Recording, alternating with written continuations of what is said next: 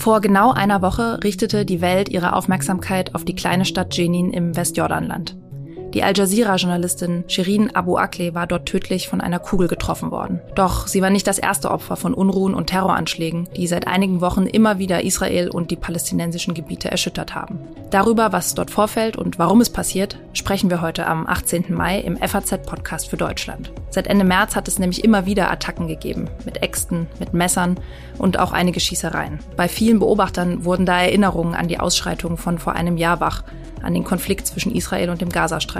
Das war eine der schwersten militärischen Auseinandersetzungen im israelisch-palästinensischen Konflikt. Hunderte Menschen wurden damals getötet, Tausende verletzt und mehrere Zehntausend Palästinenser flüchteten aus dem Gazastreifen. Wie es den Menschen heute geht, Darüber spreche ich gleich mit unserem Korrespondenten in Tel Aviv, Christian Mayer. Und der israelische Kommunikationswissenschaftler und Terrorismusexperte Gabriel Weimann erklärt uns, wieso es immer wieder zu diesen Attacken kommt und wer dahinter steckt.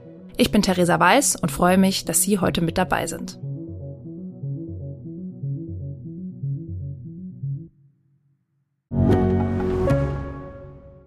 Mein Name ist Dr. Tillmann Rümenapf, niedergelassener Kinder- und Jugendarzt hier im Ennepe-Ruhr-Kreis. Die Einführung der Telematik sehe ich durchaus als Chance, aber aktuell fällt das System oft aus und es gibt viel zu wenig technischen Support. Dafür geht eine Menge Zeit drauf, in der ich die Kinder nicht genügend betreuen kann. Das muss sich ändern. Die besondere Nähe der niedergelassenen Haus- und Fachärzte ist in Gefahr. Was die Gesundheitspolitik jetzt dringend ändern muss, erfahren Sie auf rettetdiepraxen.de.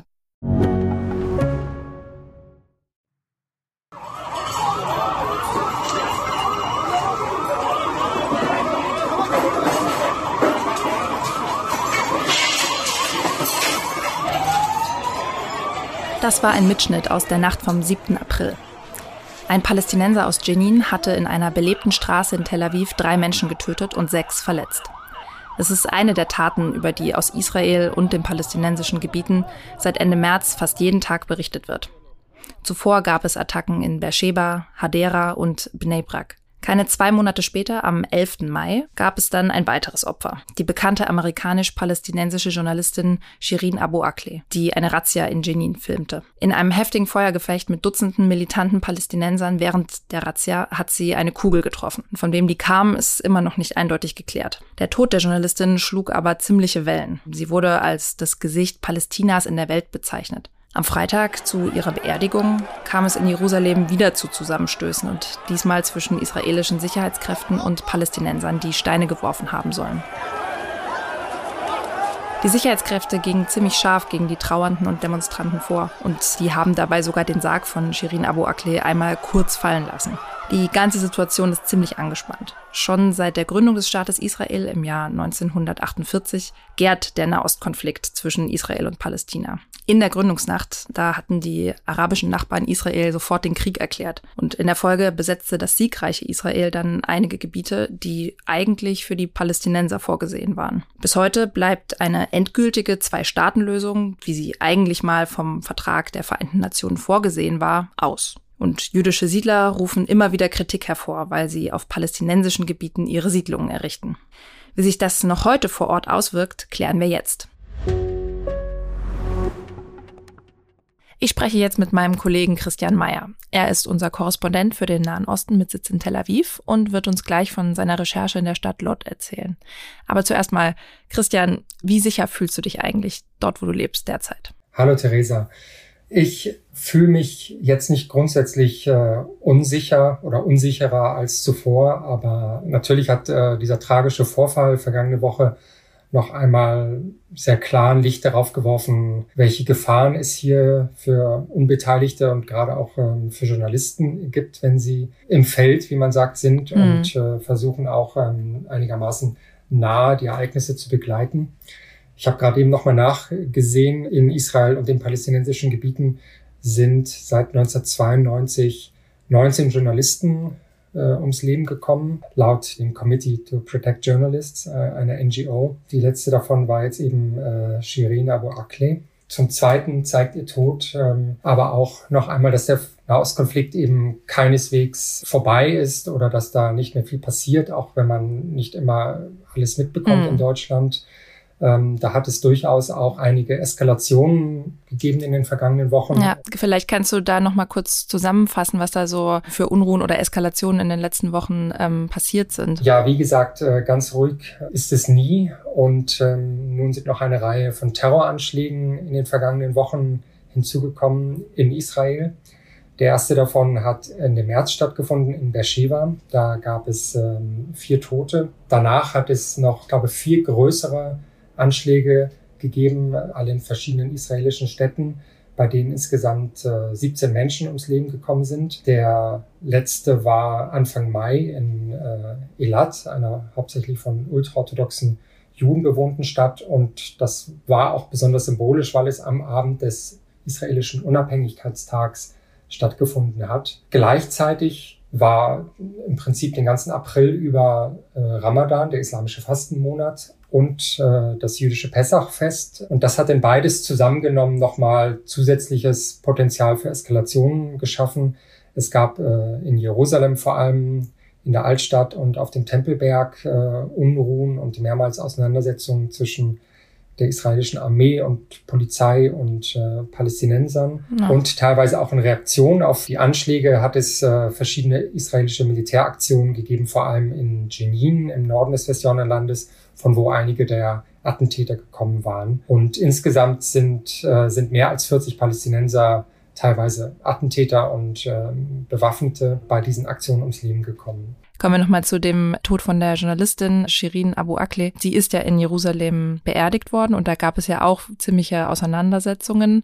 Äh, wie steht's denn da jetzt um die Ermittlungen äh, um ihren Tod und äh, wie hast du das erlebt, was da in Jerusalem los war? Die Ermittlungen zum Tod selbst, da habe ich den Eindruck, dass äh, es durchaus möglich ist, dass die im Sande verlaufen, beziehungsweise dass es am Ende einfach unterschiedliche Versionen geben wird und sich nicht genau entscheiden lässt, äh, welche davon nun wahr ist. Die israelische Regierung und Armee hat zu Anfang nahegelegt, dass äh, es ähm, bewaffnete Palästinenser gewesen seien, die willkürlich oder ziellos um sich geschossen haben.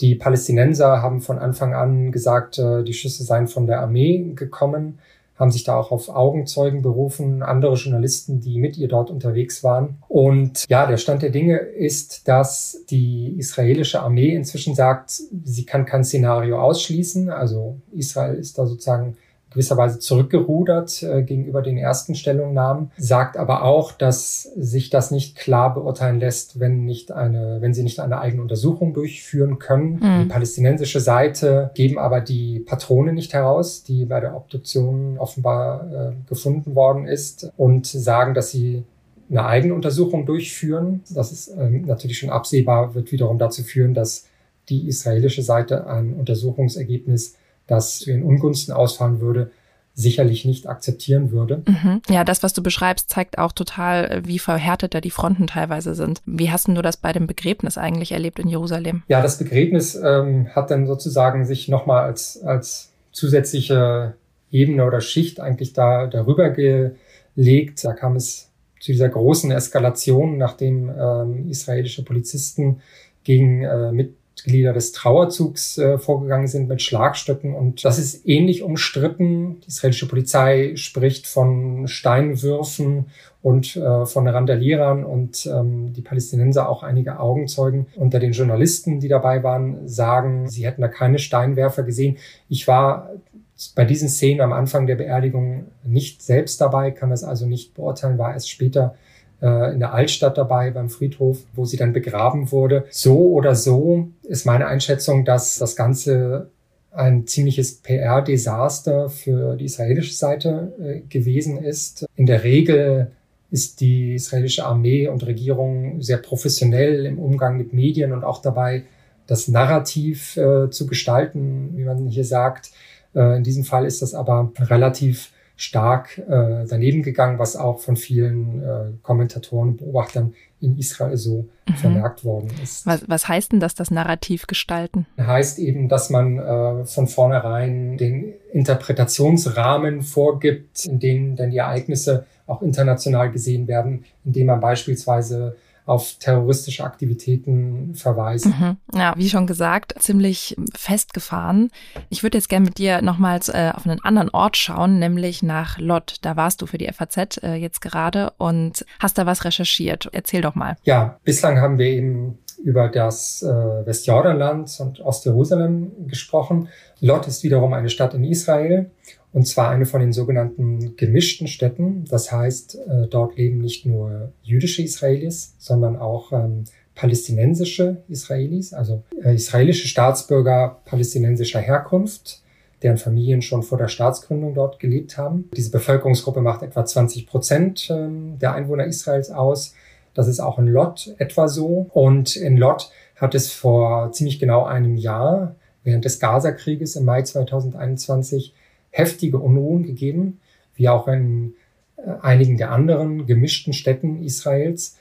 Es gab gewaltige Zerstörungen, Unruhen, Mobs, die durch die Straße zogen, ähm, Proteste, Gruppen von jungen Palästinensern, aber auch äh, Juden, die nach Angehörigen der jeweils anderen Bevölkerungsgruppe gesucht haben. Und ähm, Lot erschien mir als gutes Beispiel, um eben einmal der Frage nachzugehen, wie das Verhältnis zwischen palästinensischen Israelis und jüdischen Israelis ein Jahr nach diesen heftigen Unruhen ist. Dazu kommt, dass es einen Todesfall in Lot gab, äh, der bis heute ungeklärt ist. Da wurde ein äh, palästinensischer Familienvater erschossen und ähm, ich habe dann eben auch mit ähm, Familienmitgliedern dieses Mannes gesprochen. Mhm. Und was erzählen die dir so? Die haben mir zum einen nochmal geschildert, was äh, damals aus ihrer Sicht geschehen ist und vor allem darauf hingewiesen, dass ähm, die Ermittlungen äh, zu diesem Todesfall bis heute stecken geblieben sind, beziehungsweise ihrer Ansicht nach nicht ordentlich geführt äh, worden sind von den israelischen Behörden. Es gibt auch Berichte von NGOs dazu. Und immer wieder klar geworden ist in diesen Gesprächen, dass es zwar ein Nebeneinander herleben gibt von eben Palästinensern und Juden in Lot und vermutlich auch in anderen Städten, dass es aber keine echte Koexistenz gibt und dass im Gegenteil sich die Stimmung eher noch äh, verhärtet hat äh, im Verlauf des vergangenen Jahres. Okay. Also würdest du sagen, es gibt gar kein so richtig friedliches, nachbarschaftliches Zusammenleben von arabischen und jüdischen Israelis? Zumindest in Lot äh, hatte ich sehr stark den Eindruck, dass äh, das nicht so ist. Es gibt schon ein friedliches Zusammenleben im Alltag. Also es hm. kommt da jetzt nicht äh, ständig zu Vorfällen. Aber was ich eben so an Stimmen eingefangen habe, sowohl von Palästinensern als auch äh, von Juden in Lot, das hat mich schon auch noch mal ein bisschen desillusioniert. Ich bin jetzt seit dem vergangenen Herbst als Korrespondent hier in Israel und für äh, die palästinensischen Gebiete. Ich war also selbst nicht dabei bei den Unruhen vor einem Jahr, aber mir schien schon, dass die Stimmung da zum Teil ziemlich vergiftet ist. Ähm, ich habe mit einer jungen jüdischen Mutter gesprochen, die im Zentrum von Lot in einem eigentlich palästinensischen Viertel lebt. Die hat zu mir gesagt, wir leben hier unter Terroristen und mhm. äh, dass sie früher Illusionen hatte, aber dass ihr diese Illusionen eben auch äh, im Mai vergangenen Jahres äh, durch diese Ausschreitung genommen worden seien. Die Palästinenser wiederum verweisen darauf, dass gezielt nationalistisch orthodoxe Juden sich in Lot ansiedeln und auch zwar speziell in den arabischen palästinensischen Vierteln, um dort die jüdische Bevölkerungsmehrheit ähm, zu stärken. Und das ist eigentlich das interessanteste ähm, Phänomen, auf das ich bei der Recherche gestoßen bin, dass es ähm, ich nenne sie jetzt mal Binnensiedler gibt, mhm. die jetzt gar nicht unbedingt mehr versuchen, im Westjordanland zu siedeln, sondern die sagen, wir müssen diese gemischten Städte jüdischer machen. Okay, lass uns doch nochmal äh, in die besetzten Gebiete schauen. Gibt es dort auch Konflikte oder leben die Palästinenser dort eher dann unter sich und es ist sehr friedlich. Also im Gazastreifen, da gibt es ja keine jüdischen Siedlungen mehr. Da ist die humanitäre Lage natürlich nicht gut, ähm, aber es ist vergleichsweise ruhig eigentlich geblieben in den vergangenen Wochen. Die Hamas hat allem Anschein nach äh, derzeit kein Interesse an einer größeren Eskalation äh, dort im Gazastreifen. Sie beschränkt sich darauf, die Stimmung unter den Palästinensern in Ostjerusalem und im Westjordanland anzuheizen. Dort äh, gibt es natürlich immer wieder Zusammenstöße und Konflikte. Und man muss auch sehen, dass die Besatzung ja nicht statisch ist. Siedlungen werden ausgebaut. Gerade vor wenigen Tagen wurden mehrere tausend neue Siedler-Wohneinheiten von israelischer Seite genehmigt. Und auch anderswo gibt es äh, Entwicklungen, die zulasten der Palästinenser gehen. Ich war beispielsweise auch vor ein paar Tagen äh, ganz im Süden des Westjordanlandes, südlich der Stadt Hebron. Da gibt es ein Gebiet, das von Palästinensern besiedelt ist. Da gibt es mehrere kleine Dörfer und die israelische Armee sagt aber, sie benötige dieses Gelände als Trainingsgebiet, um dort Übungen durchzuführen und hat mit diesem Argument gesagt, die Palästinenser müssten von dort wegziehen, also de facto vertrieben werden. Es hat mehr als 20 Jahre lang ein Gerichtsverfahren gegeben um diese Region und ähm, nun hat gerade auch äh, vor einigen Tagen das oberste Gericht Israels entschieden, dass die Palästinenser tatsächlich ihre Siedlung dort äh, verlassen müssen und ähm, das ist ein durchaus erheblicher Vorgang. Es handelt sich um weit mehr als 1000 Personen, die davon betroffen sind. Und ähm, jetzt warten wir eben ab, was dort geschieht, ob die Armee nun tatsächlich diese Leute gewaltsam von dort wegbringen wird. Mhm. Ja, eine weitere Geschichte, die ziemlich spannend klingt. Deine Recherche aus Lott, die können wir am Sonntag in der Sonntagszeitung lesen, richtig? So ist es, beziehungsweise sogar schon am Samstag in der Sonntagszeitung. Stimmt, ja, genau. Lass uns noch mal kurz in die Zukunft schauen. Was denkst du, wie wird sich diese Situation jetzt äh, ganz konkret in den nächsten Wochen weiterentwickeln? Es gibt eine grundsätzliche Instabilität äh, in der Situation und dann gibt es eben immer wieder bestimmte symbolische Themen, Orte oder auch Anlässe, die besonders leicht äh, dazu führen können, dass es zu Eskalationen kommt. Der Tempelberg oder das Al-Aqsa-Plateau haben wir schon genannt äh, in Ostjerusalem. Das ist inzwischen so ein wichtiger Ort für beide Seiten äh, geworden, dass es dort sehr leicht dazu kommt, dass sich dann eben ähm, die Spannungen entzünden.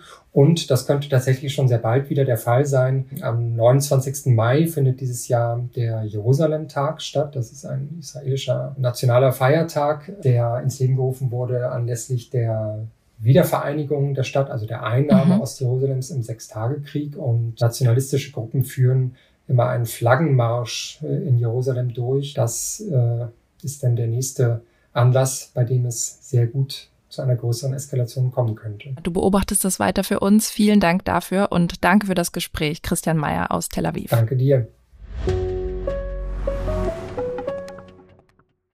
Christian Mayer hat also schon den ein oder anderen Konflikt persönlich miterlebt oder wie er uns erzählt hat, hört er auf seinen Recherchen auch immer mal, dass die Leute sich einander gar nicht mehr so grün sind. Aber ich will jetzt mal fragen, wieso eskaliert die Situation im Nahen Osten eigentlich so regelmäßig? Und wer steckt hinter diesen Anschlägen, die seit zwei Monaten das Land im Griff haben? Darüber habe ich mit Gabriel Weimann gesprochen. Er ist Professor für Kommunikation an der Universität Haifa und einer der führenden israelischen Experten für Terrorbekämpfung. Professor Weimann, ist es eigentlich sicher, in Israel zu leben?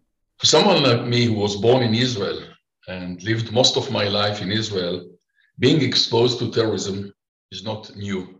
Für jemanden wie mich, der in Israel geboren wurde und die meiste Zeit seines Lebens in Israel gelebt hat, ist es nichts Neues, Terrorismus ausgesetzt zu sein. Wir sind daran gewöhnt. Ich erinnere mich noch daran, als ich ein Junge war. Da gab es bereits Fälle von Terrorismus. Eine Welle nach der anderen. Einige von ihnen, wie die Intifada im Jahr 2000 vor 22 Jahren, war wahrscheinlich die verheerendste. Terroristen mit Sprengstoffgürteln explodierten auf den Straßen Israels und etwa 1200 Israelis verloren innerhalb von zwei Jahren ihr Leben. Wenn man sich also die aktuelle Welle ansieht, die vor etwa zwei Monaten begann und 19 Bürger tötete, nun relativ gesehen handelt es sich um eine kleine Welle. Und ich denke, es ist nicht übertrieben zu sagen, dass die meisten Israelis sich durch diese aktuelle Welle nicht verunsichert fühlen werden.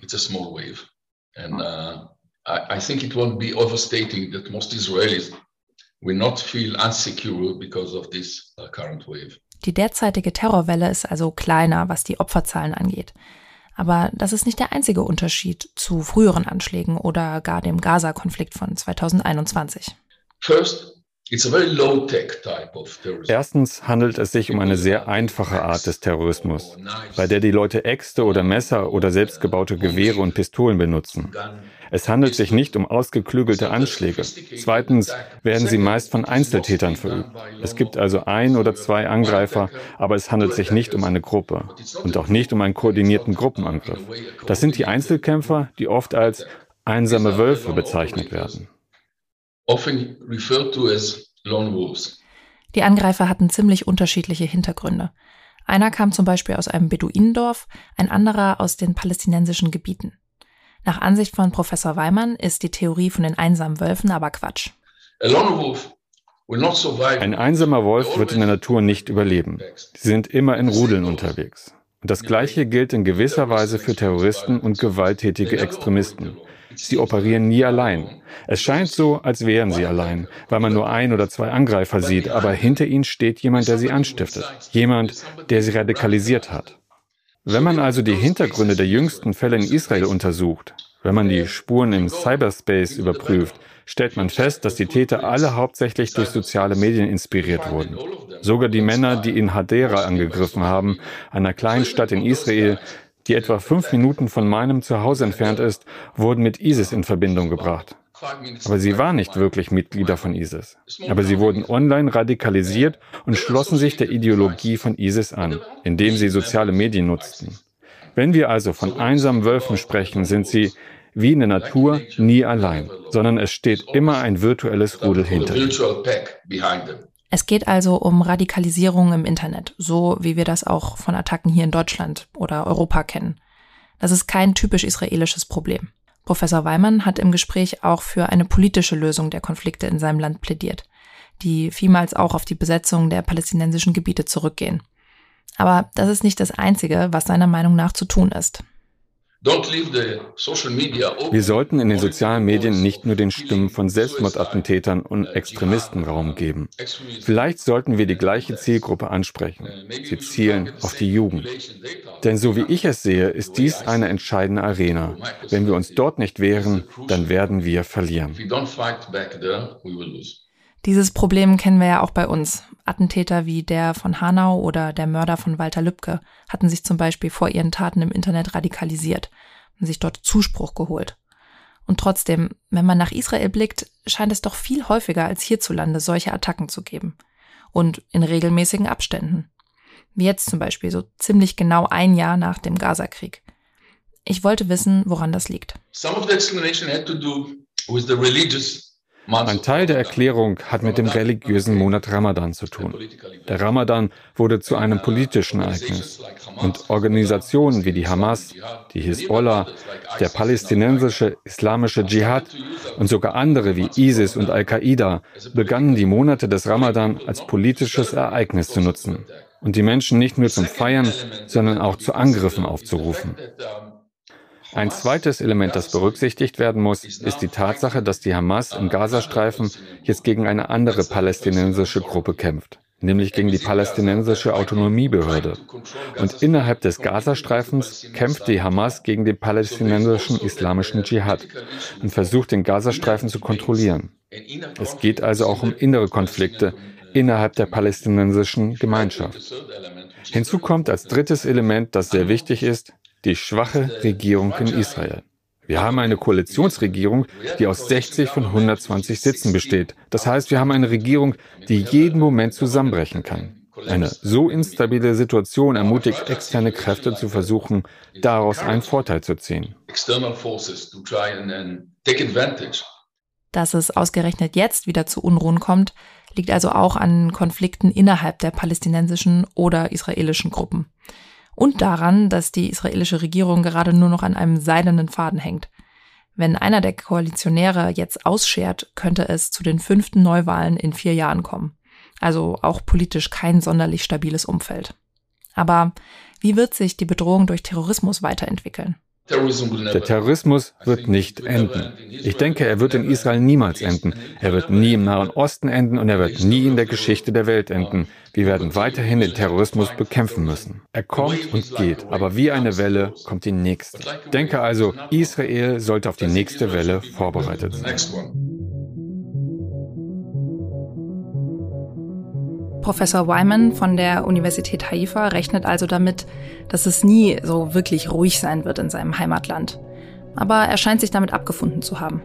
Er hat mir im Gespräch gesagt, Israelis seien vielleicht nicht härter, tougher als andere Menschen, aber sie hätten schon ein dickeres Fell entwickelt, weil sie vielleicht sehr viel Erfahrung mit Gewalt sammeln mussten. Das war der FAZ-Podcast für Deutschland heute am 18. Mai. Ich bin Theresa Weiß und freue mich, dass Sie zugehört haben. Schicken Sie uns gern Ihr Feedback an podcasts.faz.de. Machen Sie es gut. Tschüss.